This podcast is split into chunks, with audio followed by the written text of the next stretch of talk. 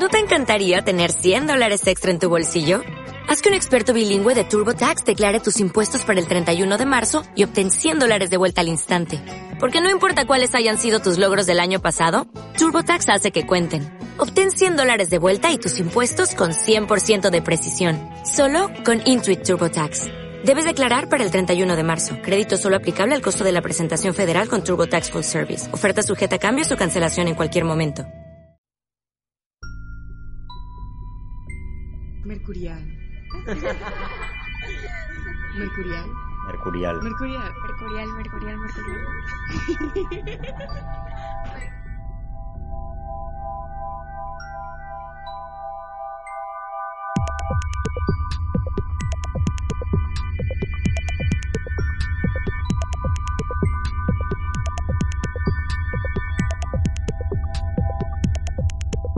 Hola queridos mercurianos, les saluda Raquel Gutiérrez Ravelo, en cabina me acompaña Kelly Parra.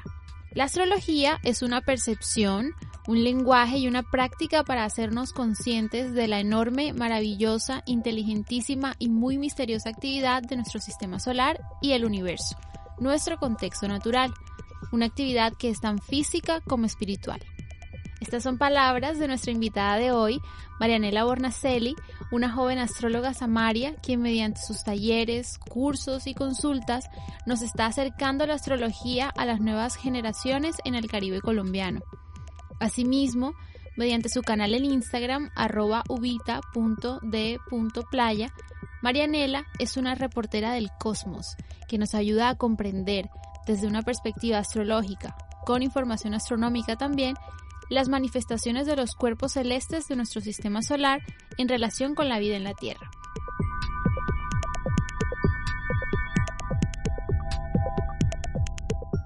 Marianela, bienvenida a Mercurial. Ay, gracias Raque, por fin. Por O sea, fin. We made it. Después de tanto planearlo, No, tanto conversarlo, lo Aquí logramos. estamos. Mari, muchas gracias. Con la luna en Géminis, así que perfecto. Love it. Bueno, Mari, em, para que los oyentes de Mercurial te, te conozcan un poquito, em, me gustaría que, que les contaras quién eres tú o, digamos en otras palabras o en términos astrológicos, cómo es nacer con el sol en Tauro y además ser ascendente Escorpio y luna en Escorpio. O sea, me encanta, me encanta porque como que, digamos que naturalmente, o sea, todo lo que es, toda la dimensión como misteriosa, profunda de la vida, como que me siento como súper magnetizada hacia eso, como que hacia siempre irme debajo de la superficie, profundizar, como, ¿me entiendes? Indagar en lo, en lo que está más allá de lo perceptible. Exacto. Fácilmente. Igual no te voy a decir que no es un reto, porque estaría mintiendo. Obviamente también como que tiene sus, sus retos, como sobre todo el tema como de la intensidad y la dificultad como para, para el equilibrio, para el balance. em, pero igual como que it, keeps life interesting. Entonces, eso, y además también, obviamente con el tiempo, también como que me he ido como reconciliando mucho más con esa intensidad y también entendiendo que hay también ahí un talento vincular. Ujú. Porque obviamente la vida es muy sabia y si un diseño o una estructura, una carta natal, digamos que tiene ciertas energías súper prominentes, es porque eso tiene una función, ¿no? Como de las personas con mucho escorpio eh, tienen esta facilidad para conectar a las otras personas con esas dimensiones como mucho más eh, profundas o no directamente accesibles eh, y, no, y como esta facilidad para que las otras personas también tomen contacto con esas complejidades y con esas profundidades. eh, entonces también obviamente eso en términos como de yo estarme dedicando a esto, eh, pues súper. Me encanta. Entonces, sí. Es que es necesaria esa misma intensidad escorpiana, combinado también, obviamente, con todos los demás aspectos que cada quien tiene en su carta, para, para germinar como ciertas ideas en ciertos lugares, en ciertos momentos. Eso está genial. Total, ¿no? Y yo también como que el tema del escorpiano, que bueno, es un es una inteligencia, es un signo que está como un poco malentendido, eh, pero esto como de, de volver a, lo, lo tabú, de volverlo a naturalizar y de también devolverle esa dimensión sagrada, ¿no? Entonces, por ejemplo, em, hay una dimensión que tiene que ver con la astrología que también pues, es muy escorpiana en el sentido de que nos habla de un misterio muy profundo que nuestra cultura muchas veces esas dimensiones como que no las, no las tiene aquí, ¿me entiendes? Como sobre la mesa inmediatamente, ¿no? Entonces como que... Eso, y qué bueno que traes justamente ese tema porque eh, ¿Te imaginaste alguna vez eh, ser astróloga? Llegar a... Jamás. o sea, nunca. Never. Súper uraniano, Raquel. Súper uraniano. Y pero a la vez también con el tiempo y en mi, en mi viaje, en mi proceso, en mi descubrimiento, como que también me di cuenta que fue algo que siempre estuvo ahí muy cerquita de mí.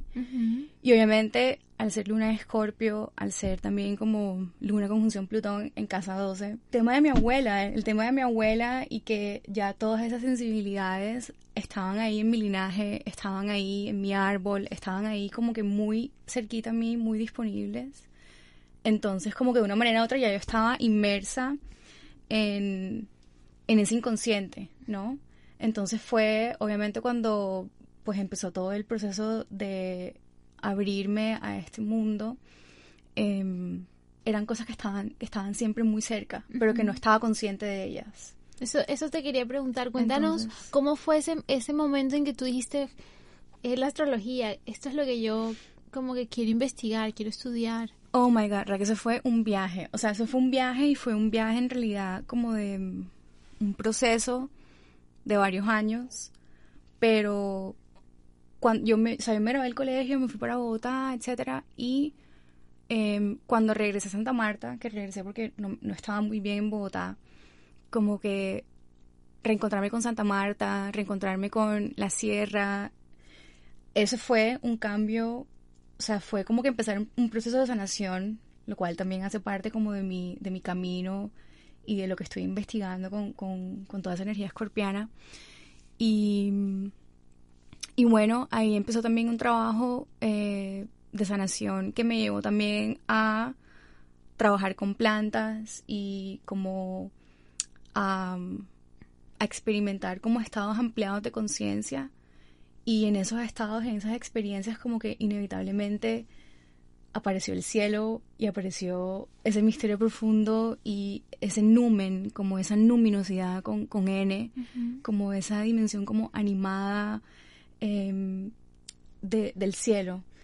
Y, y bueno, ahí poco a poco como que fueron llegando diferentes autores, diferentes cosas y todo como que súper orgánicamente me fue llevando hasta que apareció la astrología y fue como un momento de sentir con todas las células como que esto es lo que yo he estado buscando toda mi vida. Ay, Mari, qué especial. O sea, esto, y no, y nada más la historia, que eso da para otro podcast on its own. O sea, como que nada más para echar ese cuento, porque además es un cuento que es súper, súper lindo y como de, esa magia, em, sino como el, de ese artistry cósmico, como hasta narrativo de, de, lo poético y las sincronicidades y de cómo, ¿me entiendes?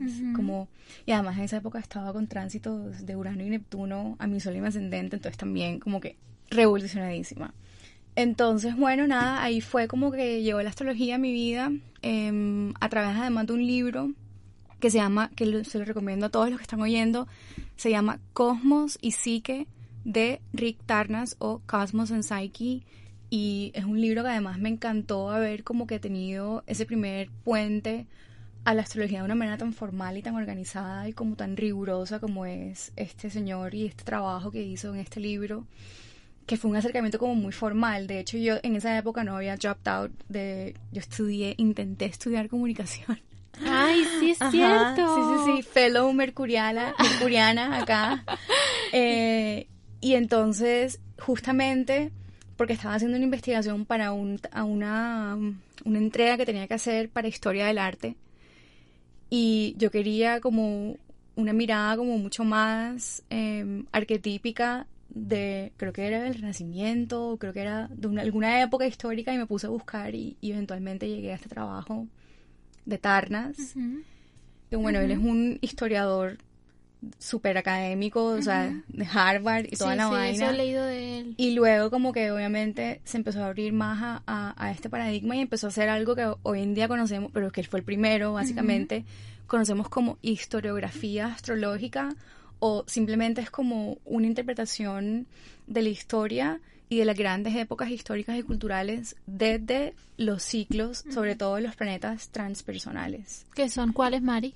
Los planetas transpersonales son eh, Urano, Neptuno y Plutón. Ese acercamiento yo creo que, que tuviste desde este, este autor como no llamémoslo así, no la versión dicharachera, sino la versión más académica, más informada. Cuéntanos cómo se estudia la astrología desde una mirada más, más responsable de lo que Ay, es me esto. encanta que you bring esa palabra up. Perdón por mi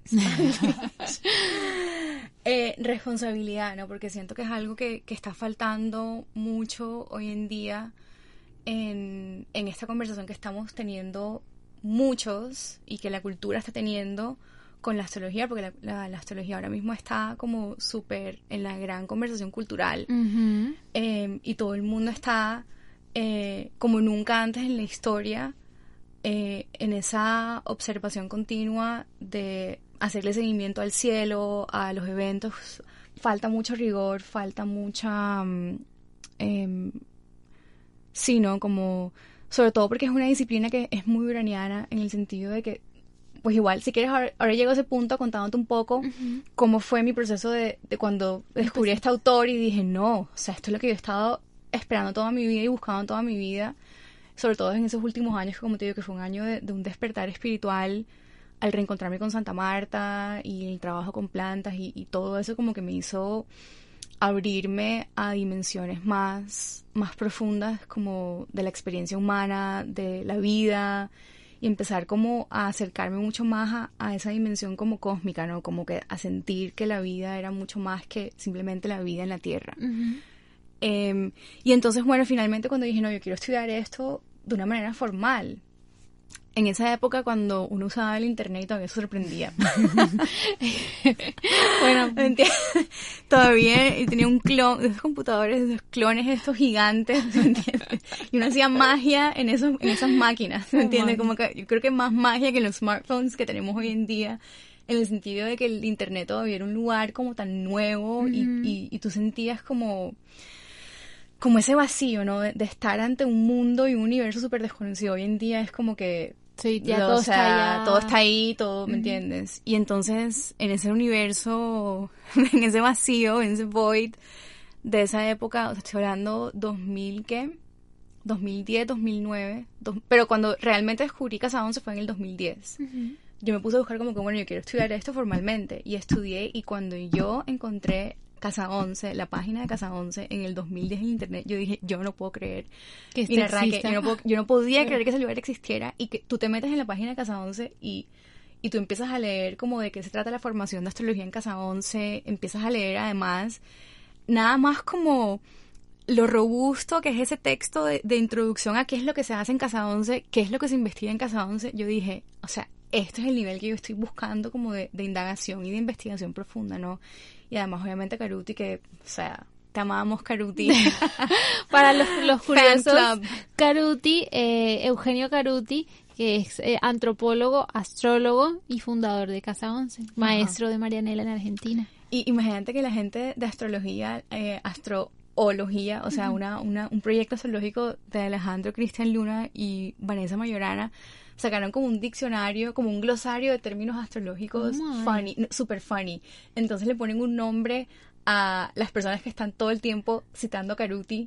Entonces son carusos, ¿me entiendes? Totalmente Escuela- carusa, guilty. Eh, te voy a pasar ese glosario porque favor. algún día que me vuelvas a tener ese guest, eh, sería súper chévere leer unas palabritas y es súper funny.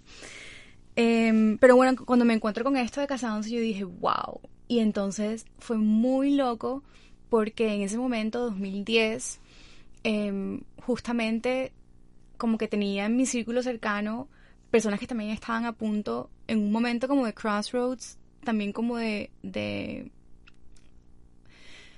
de abrirse a dimensiones más mucho más em, inéditas de su creatividad y de, de, de sí mismos, ¿no? Entonces, como que justamente en mi círculo inmediato, eh, una amiga se iba para Argentina Mm. casualmente, entonces yo dije, wow, ¿qué es esto? Entonces otra de mis grandísimas tocaya tuya, Ah, Raque, sí. también, ¿me entiendes? Como que cogió la caña y también se fue, Alejo. Oh, O sea, combo. fue como que llegamos todos a Argentina, a Buenos Aires, cada uno a explorar, ¿me entiendes? Co- Cosas artísticas, fotografía, astrología. Entonces fue como una revolución de nosotros allá. Ese, ese primer año fue súper mítico en Buenos Aires. Y entonces, bueno, o sea, me preguntas cómo se estudia astrología. Cuando yo encontré esto, yo dije, claro, este es el career path que yo quiero tomar, sobre todo porque yo recientemente me había como dropped out de, de comunicación. Em, pero sí quería algo como mucho más, em, como dices tú, ¿no? Como sistemático, porque esto es tan amplio, Raque. Es tan amplio que se necesita mucho Virgo, o sea, se necesita mucha precisión, mucha, mucho detenimiento, mucho tiempo, sobre todo para hacer un proceso, hacer un proceso, porque tú, la astrología no es simplemente acumulación de, de, de datos, eh, sino que requiere como de abrirse. Primero que todo, el, el primer aprendizaje es desaprender un montón y cuestionar un montón de supuestos inconscientes eh, acerca de cómo percibimos, acerca de cómo sentimos, acerca de muchas cosas. Y, y luego ahí sí empieza como Absorber toda esa información. Claro, pero porque uno mismo va generando el conocimiento a partir de la propia, de la propia experiencia, ¿no? Entonces, eh, bueno, Casa Once es un lugar que para mí, sinceramente, lo que están haciendo allá en Casa Once es un lugar único en el planeta Tierra donde se está investigando astrología, además, generación tras generación. Como que les recomiendo a todos, en serio, casa11.com.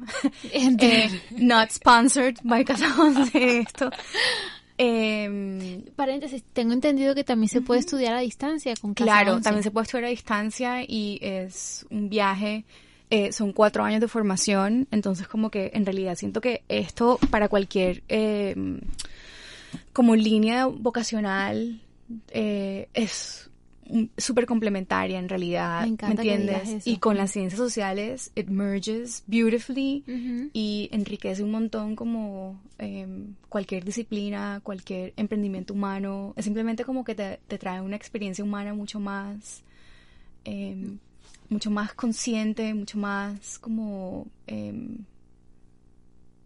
más Más enriquecida la, sen- la siento yo. súper más enriquecida, súper más ampliada, sí, tal cual. Me encanta, me encanta Mari porque de hecho siento que de este mismo espacio ha sido muy influenciado por esa experiencia que tuve al estudiar astrología contigo, de entender la naturaleza incluyéndolo todo y cómo eso se ve obviamente manifestado en, en- en talentos, en medios, en canales para, para expresar, para vincular y empezando en este caso con Mercurial, el nombre ya de por sí viene, viene de ese, de esa- ese arquetipo eh, de, este planeta y, y de esta mitología, etcétera.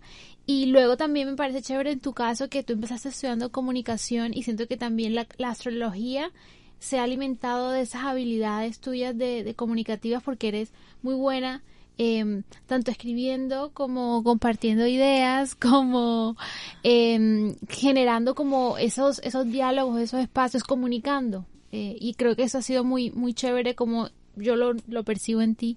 Me encanta, total. No, Raquel, es que en realidad como que la astrología es una gran conversación con la vida. Ujú.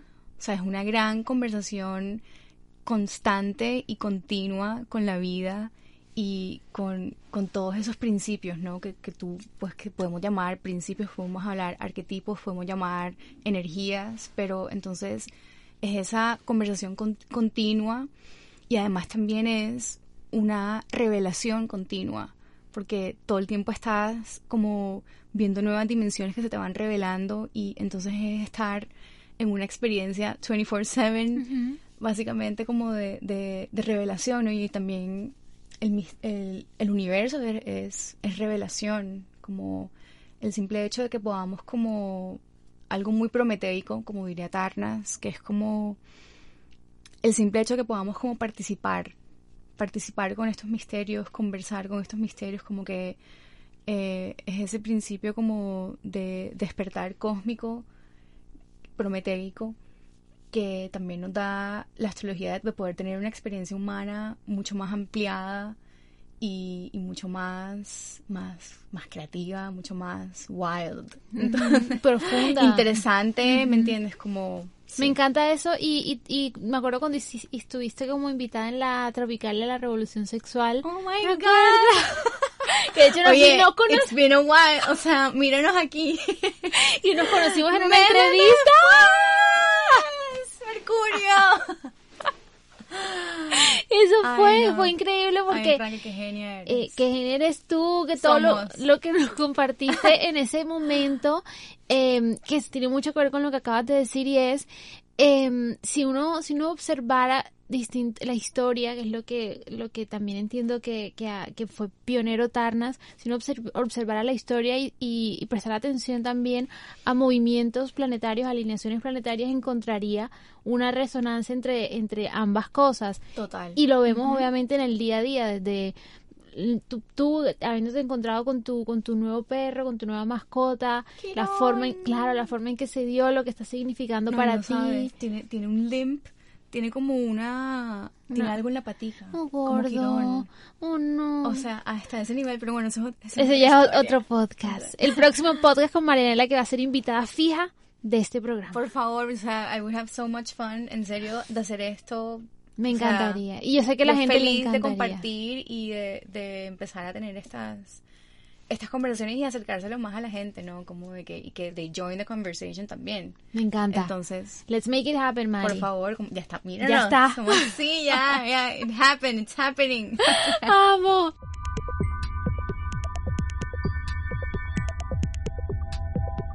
Oye, Mari, bueno, cuéntanos un poquito de cómo está el cielo en estos momentos. Si pudiéramos, no sé, hacerle una descripción, una narración, una novela cósmica eh, a nuestros oyentes qué está pasando ahorita en el cielo, que puede ser eh, interesante y, y útil también para aprovechar este- estos tránsitos, estos momentos. Ok, súper.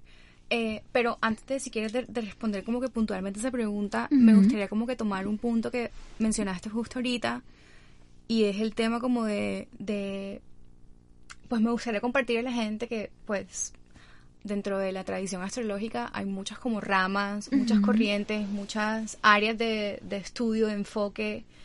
em, y a mí personalmente me encanta la astrología transpersonal o pues no es técnicamente la astrología evolutiva, pero es esa mirada como mucho más transpersonal de la astrología y utilizar la astrología para entender mucho más no solamente nuestro momento de la historia y hacer como poder hacer esa retrospectiva histórica, eh, sino también para entender em, y para reflexionar acerca de cosas súper importantes como em, la naturaleza de la conciencia, la evolución de la conciencia, la evolución del lenguaje, la evolución del pensamiento, de la cultura, como entender mucho más un proceso que va más allá de lo individual y que tiene que ver con la evolución del planeta, ¿no? Como y la evolución del planeta no quiere no quiere decir solamente la evolución de la especie humana, sino es la evolución del planeta en todos sus reinos, o sea, la inteligencia planetaria, ¿no? La planeta Tierra y como esa esta evolución del planeta en realidad em, también tiene que ver con algo mucho más misterioso que es la evolución o, o el proceso creativo del sistema solar y de la galaxia y de los miles de millones de galaxias. Esa mirada como de ver y de percibir el proceso em, planetario, ¿no? Y como te digo, de, de- de reflexionar acerca de la dirección que está tomando todo esto, como que para dónde vamos, qué está pasando, ¿me entiendes? Como, y sobre todo esos temas que tienen que ver con tecnología, con globalización, como que nuestro momento histórico, yo pienso que en muchos sentidos las ciencias sociales se, está- se están quedando cortas en su entendimiento eh, de lo que está sucediendo, ¿no? Y, y todo va tan rápido y todo está complejizándose minuto a minuto que entonces desde el lenguaje, desde los procesos que plantean cada uno de los de los planetas transpersonales nos da muchos muchas mucho- muchas pistas y muchos insights para entender qué tipo de procesos son los que estamos atravesando, cuál es su función, y entonces ahí sí entra el individuo, de- es como que, bueno, cómo yo puedo aportar y cómo yo desde en qué generación nací. No todos estamos como Tan cercanos. no, sí, como conectados o expresamos esos mismos procesos dependiendo de qué, de en qué momento nacimos, el sentido de, pues en un punto de vista generacional. Yo Entonces, soy- por ejemplo, Gen Z es una vuelta, Millennials son otra vuelta, eh, Baby Boomers, el- o sea, todos tenemos como una... Yo le llamo el sistema operativo. El El sistema, operativo, tal cual. Total. O sea, no, y de hecho, por ejemplo, Caruti habla, habla explícitamente de las diferencias entre los sistemas nerviosos en cada una de estas generaciones, ¿no? Y obviamente eso tiene que ver con los planetas transpersonales. Es súper chévere porque la gente lo que más, o sea, como que lo que más tienen ahí inmediatamente eh, cercano es esta idea de que la astrología es una astrología para el individuo, no una astrología de la personalidad, una astrología psicológica, que es como que yo necesito conocer mi carta natal y está súper bien. Todos Ujú. los que investigamos astrología nos obsesionamos. Con nuestras propias cartas y con entender y con esa, ese proceso como de profundizar en nuestra en nuestro diseño, en nuestra estructura. Y eso está súper chévere, pero en últimas, como diría Caruti, es como que no hay tal cosa como un destino individual. O sea, el destino es vincular y en últimas es el destino del planeta. No, no, no hay tal cosa como el destino de un solo individuo aislado del destino de los demás o el destino incluso de, de ese unifying story de qué, qué está pasando, o sea, para dónde vamos todos, ¿no? Entonces, como que obviamente al uno trabajar con la propia carta natal y al, al pasar por, por esa em, etapa como de fascinarse por la propia carta y entender mucho más, la medicina funcional ahora mismo habla de un concepto que me encanta que se llama bioindividualidad, para hablar como de la bioindividua- bioindividualidad de los metabolismos y de los procesos bioquímicos y físicos y todo, y también ese, ese concepto pienso que, que, que, que calza muy bien en la astrología porque la carta natal es un mapa de eso, ¿no? Como de cada una de nuestras bioindividualidades, pero en últimas siento yo que es como que, bueno, como esa bioindividualidad te da a ti como un mapa para que en últimas tú, tú entiendas que, que eso tiene un propósito dentro de un contexto Colectivo. exacto, como bueno, cómo estoy participando yo dentro de la evolución del planeta, qué estoy aportando yo, cómo estoy poniendo todas esas, mi luna, mi sol, mi ascendente, mis aspectos, Claro. para ponerlos al servicio de, bueno, cómo estoy participando yo con, con, con este momento de la historia, con estar en- con encarnar, con lo que es la conciencia, ¿me entiendes? Como cómo me estoy abriendo yo a la creatividad, a todo eso. Ujú. Y eso tiene mucho que ver Y- con el tema generacional, ¿no? Lo que mencionabas antes, pero sin duda eh, la gente, nosotros como millennials, los chicos que están por debajo, los millennials, No, los que esa están- gente, Raque, o sea, qué complejo. Y ahorita si quieres me encantaría hablar un poquitico porque de pronto mucha gente Sí, que nos está viendo hace eh, parte de... claro, de esa generación y siento que es súper como importante que, que y eventualmente, o sea, trabajos como Cosmo y sí que trabajos como los de Tarnas em, y como Caruti, yo sé que eventualmente la astrología en el futuro va a permear toda la conversación dentro de las ciencias sociales y yo sé que eventualmente esto como que va a ser algo súper em, ¿cómo diría? Como disponible eh, para todos en términos como herramientas para entender más nuestro nuestra nuestra generación y todo eso. todo eso que hablas de, de la manifestación que va teniendo el planeta como inteligencia se ve representado en, en las mismas como frutos que va que va pariendo por llamarlo así que son esas distintas generaciones Claro. y cómo cada una va Y saber cómo cada generación tiene como un propósito, ¿no? Como que tiene una, un- unos- una serie de talentos, una serie de, de funciones como dentro de este proceso mucho más... exacto que son amplio. requeridos por el planeta para su propia evolución Exactamente. Right on, sister. bueno Mari- Pero bueno, me preguntabas por los Ajá. aspectos de ahora mismo. Y ahora mismo, Raque, o sea, en realidad estamos en un periodo de tiempo, o sea, cuando tú, perdóname que, que, que, esté- que esté citando tanto este libro, pero siento que, No, que ya genial. que a los oyentes les quede esa referencia ya me voy por, por bien servida de que Me aquí- encanta. aquí, Mm. hicimos algo productivo. Em, y es bueno, eh, tú te vas a Cosmos y sí que es cierto, y él habla del periodo entre el 2008 y el 2020. O sea, se toma como ese orbe de esos 12 años para hablar de la cuadratura Urano-Plutón, que técnicamente fue el 2012-2015, fueron cuando fueron las alineaciones exactas, 2012-2015, pero en realidad del 2008, cuando Plutón entró en Capricornio, y hasta ahora, que estamos como en el peak que Plutón y Saturno están en Capricornio, como que se habla, se habla de ese periodo de tiempo 2008-2020 como un momento crucial, crítico en la historia del planeta. O sea, más adelante, en no sé cuántos años, cuando la gente look- looks back y vean este momento del tiempo y la historia van a decir, wow, ¿qué pasó ahí? Entonces, ¿Qué no todavía, pasó ahí? Sí, que no pasó ahí, tal cual. Entonces, todavía técnicamente estamos en el orbe del, del efecto de esa cuadratura Urano-Plutón.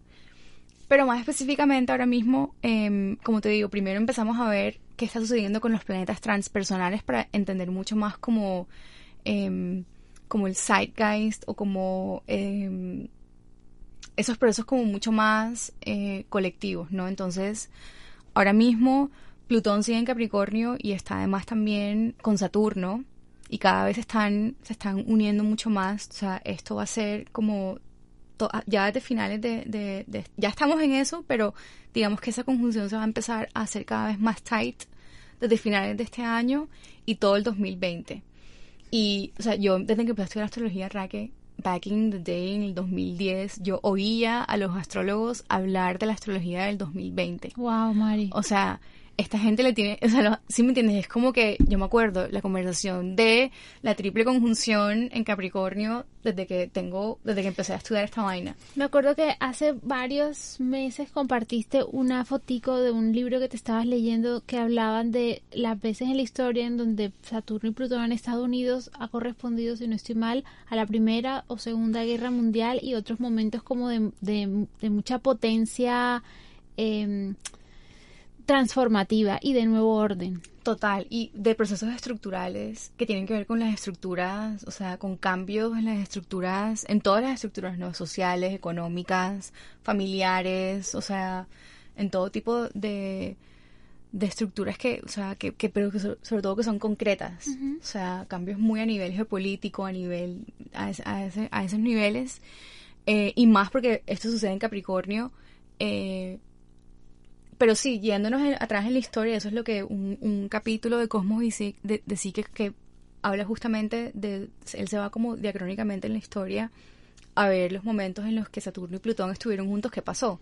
O sea, como momentos críticos em, de sentir también como de crisis, de crisis, de conflictos en el poder, en- o sea, cosas así. Y yo, Raque, ese aspecto Saturno-Plutón también lo he estado viendo mucho en el tema de la crisis planetaria, como en... Y esto, esto lo, o sea, se siente un montón, pero se ve mucho más incluso como en las generaciones nuevas. Gente que está creciendo con miedo, que el planeta está en un... O sea, ellos como que lo sienten mucho más, mucho más como cercano al tema de la crisis ecológica.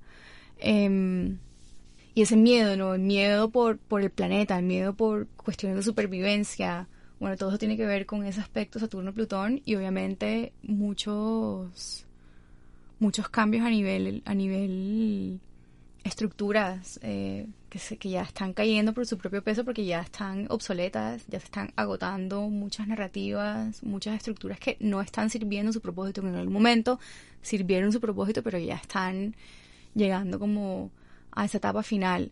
Entonces, por un lado, estamos con esa conjunción Saturno-Plutón en Capricornio y se va a unir Júpiter al combo, lo cual son buenas noticias. Porque, ajá, o sea, con Júpiter todo siempre es mejor. Eh, por un lado estamos con eso y luego eh, estamos eh, con Urano en Tauro, que también es algo súper especial y súper que también tiene que ver con todo esto que hablábamos ahorita del tema mm, planeta em, en términos de mm, la crisis em, ecológica. Eh, y bueno, muchos otros temas a nivel económico, a niveles como de... Criptomonedas. Sí, ¿no? Y un, un despertar de una nueva sensibilidad también acerca de... de o sea, eso nos da raque para Pa' otro, otro podcast. Eh, así que bueno, estamos como con esa, con esas, eh, esas alineaciones y uno lo ve a nivel político lo que está pasando, eh, a nivel también como de cómo hay una, una conversación ahora mismo alrededor del tema de los recursos no renovables, Ujú. que, o sea, Plutón, que tiene que ver con este, esto que, Plutón es todo lo que está debajo de la Tierra Carbón, todo el petróleo. mundo, exacto, todo el mundo de los minerales, de esos recursos no renovables, ¿no? Y eso tiene, se van, o sea, tienen, tiene una cantidad finita, o sea, de, de recursos, ¿no? Eh, entonces también siento que agotar esa, esa dimensión de lo plutoniano que tiene que ver con el carbón y el petróleo nos va a dar paso a que se nos revele una nueva vivencia de eso plutoniano. Esto también va a ser un salto a nivel a nivel evolutivo, a nivel como de de como de entender la física y ese nivel de ciencia como en realidad un conocimiento esotérico y místico de que, que tiene que ver con el entendimiento de las fuerzas de la naturaleza y de cómo no manipularlas, pero sí cómo, cómo co-crear y cómo, ¿sí me entiendes? Que se nos va a habilitar. Eso va a estar súper interesante. Y también tiene que ver con esto de agotar los recursos eh, como el petróleo y el no carbón no renovables. renovables. Eso también es algo que estamos tanto por Urano en Tauro como también con este toda esta energía de Saturno-Plutón. No, en- y el en tema del plástico también, creo que es otro tema.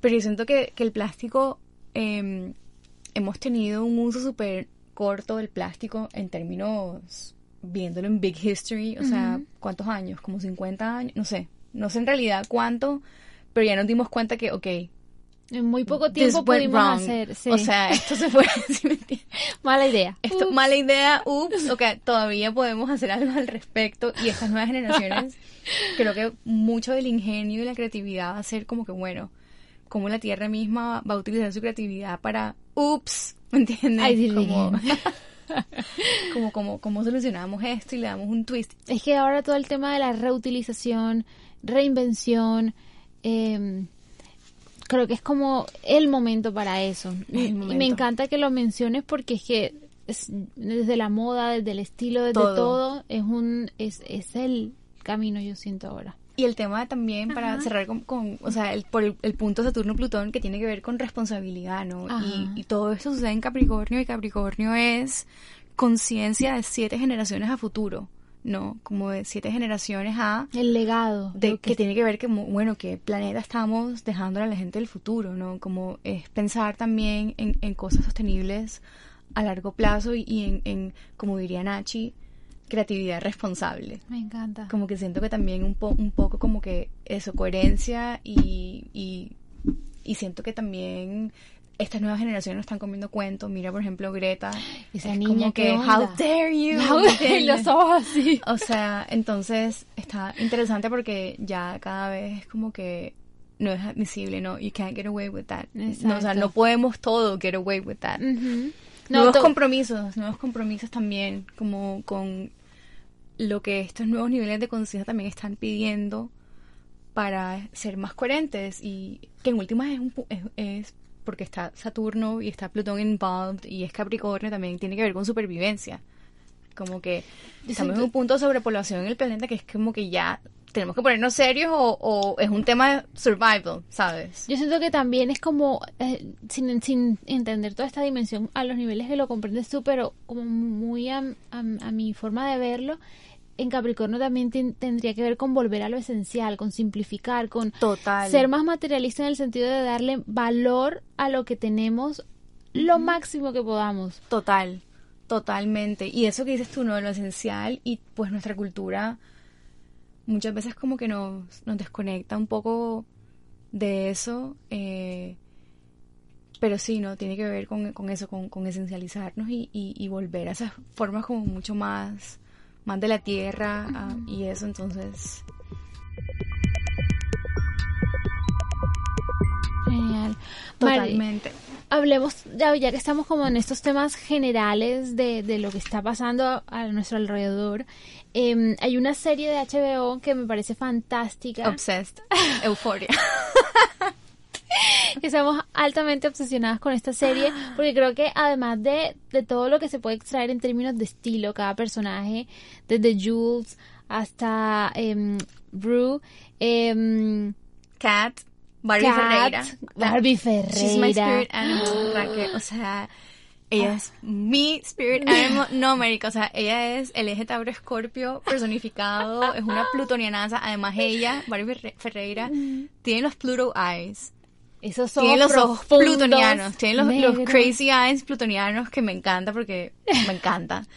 Eh, ay, no la amo. Amo todo lo que está going on con esa serie. Me encanta toda la información que traen alrededor de no solamente lo de estilo, sino también el tema de diversidad de género, de diversidad sexual, eh, el tema de inclusión, eh, tantos temas que se pueden ver en una sola serie y que obviamente sí son de pronto más directos en, en la cultura norteamericana, pero perfectamente extrapolables a cualquier otra cul- bueno, cultura occidental. eh, No, mija. Y, o sea, y, y total, Planet- planetaria. contemporaneidad del planeta Tierra. Creo yo que en último es como que está hablando de eso, ¿no? ¿Cómo, cómo crees tú que podemos observar con esta mirada astrológica que, que, que veníamos comentando del, del clima astrológico eh, representado en, en este ejemplo, que este- en este retrato que termina siendo euforia de, de, de la adolescencia y de los jóvenes y de la generación silenial, que son el presente y el futuro?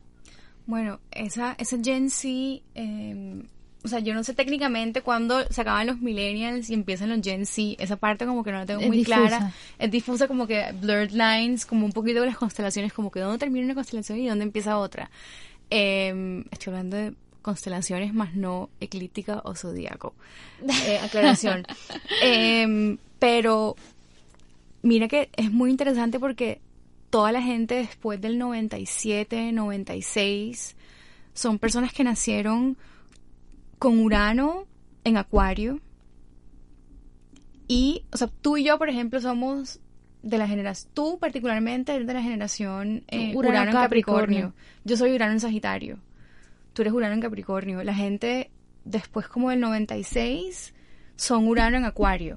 O sea, Mm. Urano, Urano en en Acuario, residencia. Urano en residencia ya es personas que nacieron en un mundo con Digital. digital, Celular, internet, internet. exacto, en los Tamagotchis. comienzos de, exacto, los comienzos de la tecnología, del, del- de la tecnología celular, televisión digital, como que todo lo que Urano Neptuno habilitó en los early 90s, ya esa gente nacieron en un mundo con todo esto, ¿no?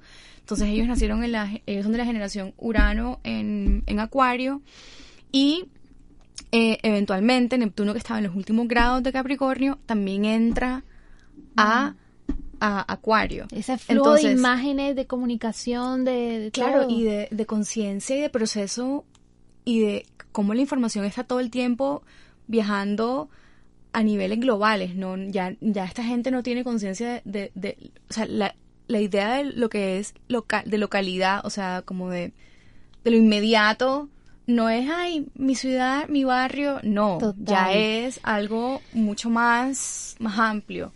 Entonces esta gente, el Gen Z, son personas que nacieron con Urano y Neptuno en Acuario y en Pisces. Mm. Entonces, o sea, Urano en, en, En residencia. Urano en Pisces, o sea, porque eventualmente Urano se movió a, a Pisces. eh, y eventualmente a, perdón, Aries. Aries, etcétera. Pero entonces, claro, son eh, estos planetas transpersonales en estos últimos dos signos zodiacales, que son los signos donde que mayor impacto tienen a estos niveles como mucho más, más sutiles y mucho más profundos. Entonces eso como que nos da un montón de pistas para entender más la psicología y los sistemas nerviosos y los cerebros y esos procesos en los que estos Gen Z están como involved, ¿no? Cómo piensan, cuál es su, su función. Pero te cuento que de Euphoria lo que me, lo que me, inter- lo que me pareció como más chévere de la serie es que te hablan de toda la sombra de todo eso, ¿no? De cómo también Gen Z está padeciendo eso. Y como que me encanta que, que hablan de muchos temas que en últimas tienen que ver con, con te- temas de salud pública que no son addressed, siento. El tema de la salud mental. el tema de la salud mental, el tema de cómo estamos dealing con y cómo estamos coping con duelo, con muerte, con o sea, porque todo el tema, por ejemplo, de Rue es el fallecimiento, el del, fallecimiento papá. del papá y cómo el papá además estaba atravesando esa partida, o sea, su muerte, su proceso de, de, de irse, de, exacto, de irse cada vez más como súper anestesiado y cero conectado como, pues lo digo yo aquí desde lo que, desde lo que retratan en la serie cuando muestran los momentos de del papá de Bruce, simplemente es un man tirado en la cama. Viendo televisión basura, drogado por ¿Me todas las las o sea, anestesiado de pues no abierto como al momento sagrado y a la espiritualidad de ese momento, ¿no? Entonces como que siento que el tema de salud pública eh, y de salud mental, y digo salud pública porque cuando estamos hablando de drogas, eh, y además que las drogas que, tra- que hablan ahí como fentanilo, fentanilo, no sé Dro- si en drogas súper duras, sí. O sea, hey, hay un man en Netflix que tiene una serie que se llama, este, no, no, bueno, em, ay, Sí, luego te acuerdas. Patriota no deseado, creo que se llama, pero no me acuerdo cómo se llama en inglés. Patriota no deseado y es este man que habla como de varios temas de actualidad y hacen uno que hablan del problema del fen- fentanilo, fentanyl, o no, no sé cómo se llama. Creo que se llama fen- fentanilo, si, no estoy mal. Ey, Raque, wow. Es la droga que la tumba a ella, que la deja totalmente Ese. inconsciente. ¿Me entiendes? Y eso es una y eso es una droga de Big Pharma. O sea, eso es- el tema como de que Euforia trae el tema de la salud pública y salud mental. Es súper importante y es, queda como implícito y es una gran reflexión que, que, que trae toda la serie. El tema sexual con el personaje tema de, sexual, de, de todo. Kat.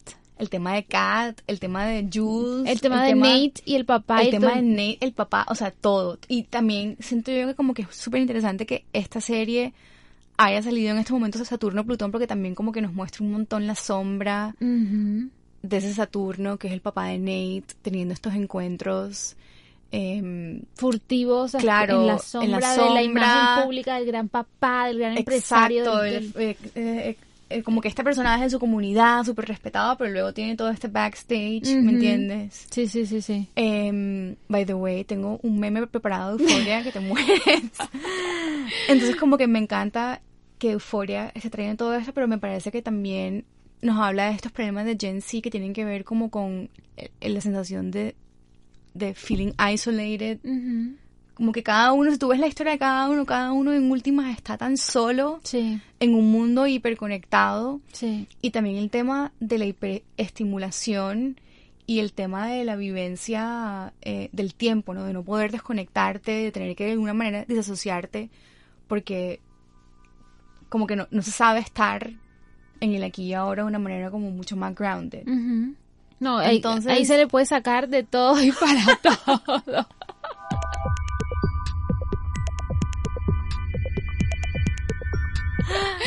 bueno, Mari, Entonces, ajá. bueno, pero para ir cerrando, eh, Mari, cuéntanos por qué crees brevemente que la astrología causa tanto escepticismo.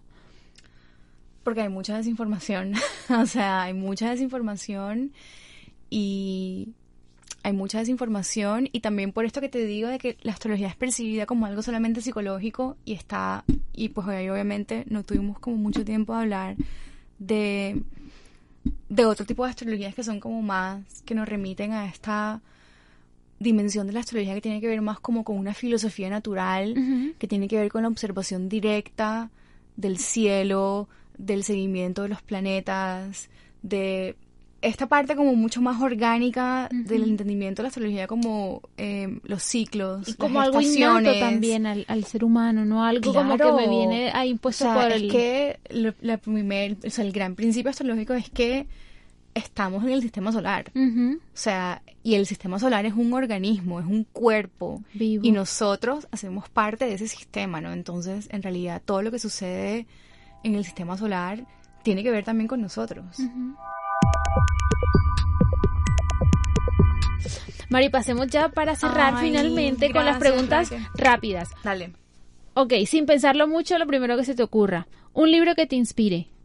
Un libro que me inspire. Sin pensar, me vas a preguntar a mí. Eh, yo pienso que por fin de que la gente le quede, voy a repetir el mismo único libro que he repetido en toda la Cosmos y Psique de Rick Tarnas. Un lugar especial para ti. Naranjos. Oni- Oniria. Oniria. Como obvio, sí, Oniria. Un ritual para elevar tu vibración. Salir a ver el cielo, eh, prender alguito de, al un palo santo, una salvia, pero cualquier cosa que me, que me, que mi cotidianidad, mi momento presente me, me habilite una dimensión como mucho más, Sutil. más sutil. Un astrólogo que hay que investigar. Adam Gainsbourg. O sea, Adam Gainsbourg, todo el mundo, pues no tiene Instagram, es uno de esos gringos excéntricos, raros, que no, no, no mucha gente conoce, pero es una persona que está haciendo una- un trabajo muy importante que tiene que ver con Sky Astrology y es como de rescatar todas estas, em, todo este conocimiento y toda esta sabiduría del cielo vivo y como que nos invita a todos los astrólogos a reconectarnos con esa parte súper fundamental. Un último mensaje para compartir con nuestros oyentes. Un último mensaje para compartir con nuestros oyentes. Em, oigan, se viene el James Webb Telescope. Se viene ese telescopio. Hay muchas cosas ahora. O sea, eso. Eso me parece súper chévere que la gente. Sí, tiene, tiene Instagram. O sea, ahora mismo El telescopio tiene Instagram. Tiene Instagram, Instagram. ¿pueden seguirlo? NASA Web con W. Eh, y se nos viene eso. Ahí Nos sí va a traer. ahí nos fuímonos con ese telescopio. Va a estar súper interesante. Mari, muchísimas gracias por venir. A Muchas ti. gracias por sacar este Que espacio en tu tiempo. Por favor. Por favor. So much fun. Muchas gracias de verdad. A ti, Raquel, y a todos por oírnos y compartir este momento. Muchas gracias, muchas gracias a nuestros oyentes, muchas gracias a Kelly en la cabina por su paciencia y acompañarnos. Y bueno, eh, obviamente muchas gracias a Uninorte FM por su apoyo. Sin ellos esto no sería posible. Los invitamos a seguir conectados con los proyectos de Marianela a través de su cuenta en Instagram, arroba ubita.t.playa y también seguirnos a nosotros, arroba Mercurial Magazine y mi cuenta personal, arroba Raquel. Nos vemos en un próximo episodio de Mercurial.